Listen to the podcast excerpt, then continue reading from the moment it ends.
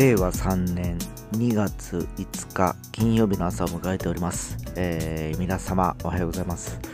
えー、お久しぶりです。家から宅録ということでですね約、えー、4日5日ぶりぐらいですかね、えー、ですけど、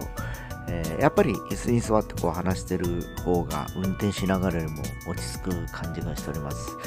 えー、今週またですね、週末にかけてお天気の方は下り坂と聞いております。えー、毎週ですね、えー、まあなんかここ最近は土日に向かって雨と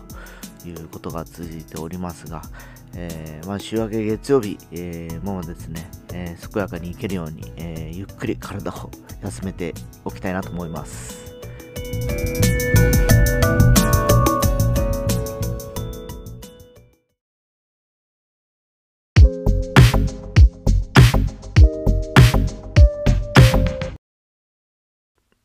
今ですね、えー、僕があのお手伝いに行ってる、えー、教科書問屋、えー、学さんと言いましてですね、え4月に、え学校入学する子どもたち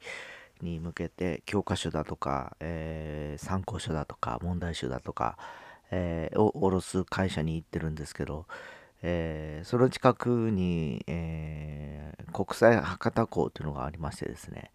えー、以前僕も昔その近くに、えー、勤めてた会社の事務所があってよく、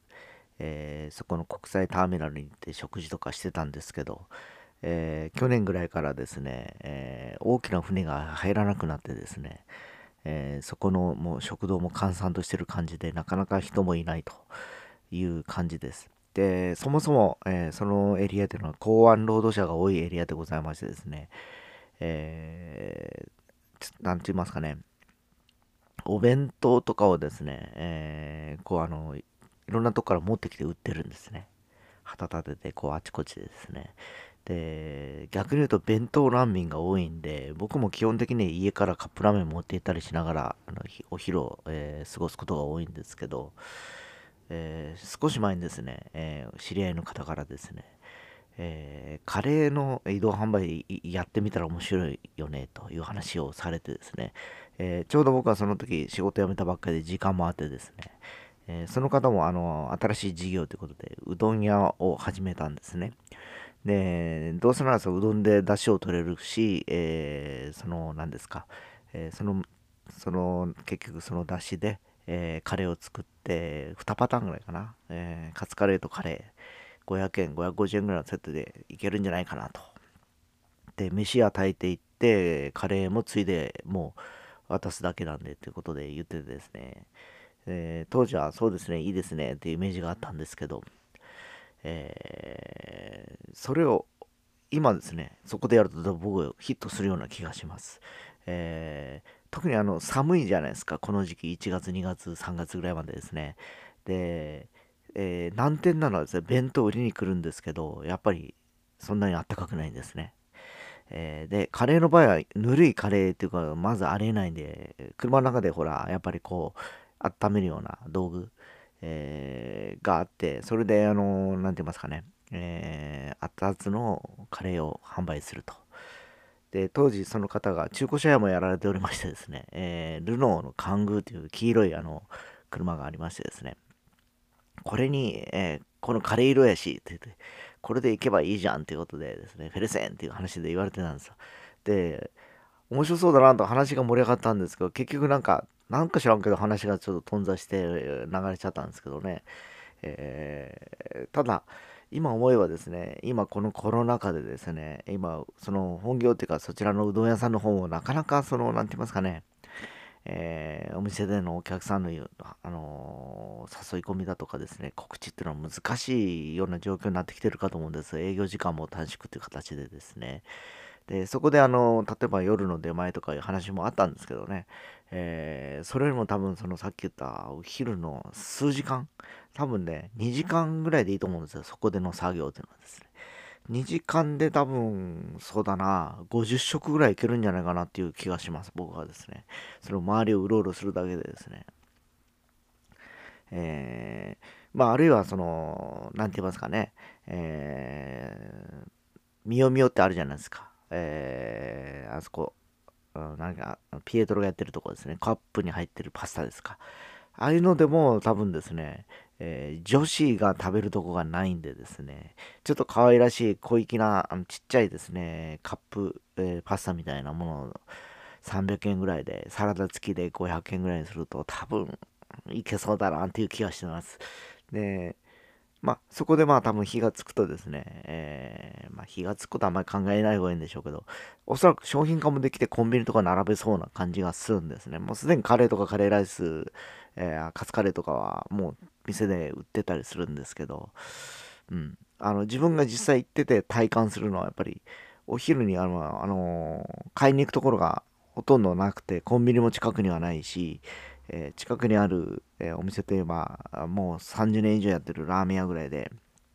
えー、そこもコロナ禍の影響で今年の秋にはもう閉めるというふうに書いてありましたしですね、えいよいよ、えもう食堂がなくなるエリアで来年行った時にはもうない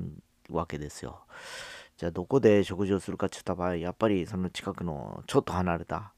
えー、500メートルぐらい先にあるコンビニに行って、えー、弁当買いに行くか、えー、あるいは僕みたいにカップラーメンを持って行ってお湯を注いで食べるか、え一応その隣のビルにも、え売店みたいのがあるんですけど、えまああのそのビル2棟分の人がやっぱり押し寄せると一気に物がなくなっちゃうんですね。おにぎりもお弁当もですね。サンドイッチとかもあるんですけど。でさっき言ったようにそうなるとやっぱあの自分の好きなお弁当を買いに行きたくなるとなった場合に、えー、そうやって販売移動販売できてると、えー、いいのかなっていう結構ねあのー、その近くではあの面白い気がします。でしかもさっき言ったように黄色いルローの玩具で行けばもうカレーの車だってわかるじゃないですか、まあ、この視覚的ねあのポイント。っていうのがですね非常に大事な気がするんですねで、あの時のアイデアってものすごく、まあ、冴えてたなと思います。そのね、えー、やられてる方と話を盛り上がって2人で話をしてた時ですね。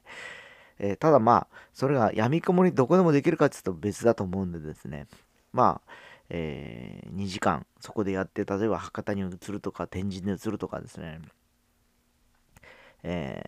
やり方もあると思うんですけど、確かに天神博多のそういうお弁当売りっていっぱいいると思うんですけど、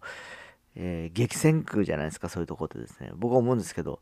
その、たっきたね、その、公安の博多港のあたり、あとは箱崎ふ頭とかでやった方が多分いける気がするんですね。やっぱなかなか、まあ、店がないからですよ。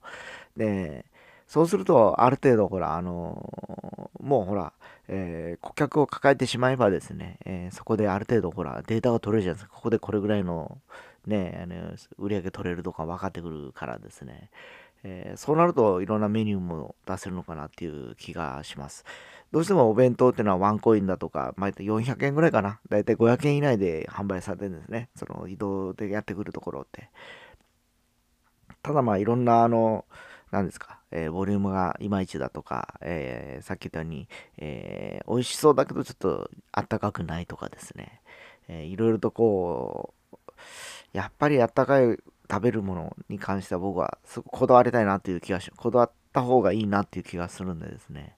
えー、ちょっと、えー、最近ちょっとその職場でですね、感じたことを今日は話をしてみました。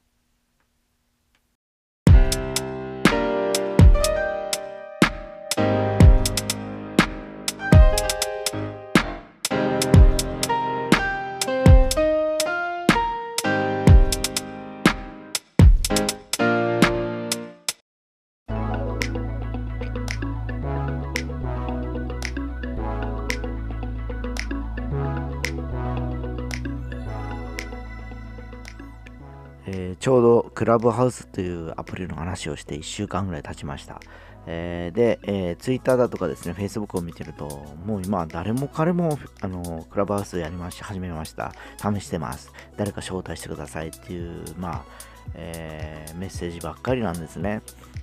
で、まあ実際、あの、僕はちょっと、まあ、使えない環境もあるんで、えー様子を見てるというよりもですね、えー、まあ、我関節状況になってるんですけど、まあ、音声の様子にやり取り、えー、チャットアプリということであればですね、えー、例えば Zoom だとか、えー、Facebook のメッセンジャーアプリで音声、画像だけ来てればいいじゃんっていう風なイメージもありますし、えー、いろんな人と、えー、まあ、会話をしてくちゃべるだけやったらですね、あんまりちょっと僕自身はですね、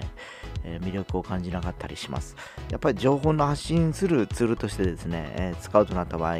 え何かの勉強会をやりますとか、意見会をやりますだとか、えまあ、ブランディングの、えちょっとミーティングやりましょうかということであればですね、えそれはそれでありだと思いますし、えそれだと別に Zoom だとか、僕はその Facebook のメッセージアプリの、まあ、画像が出た方が表情が分かったりするんで、そっちがいいなと思っております。えー、実際ですね、えー、やっぱり今あの招待制で広がっていくっていうのが、まあ、人気の元ととか言われてますけど、昔のニフティみたいですよね。え、誰かに紹介されないと使えないという風な、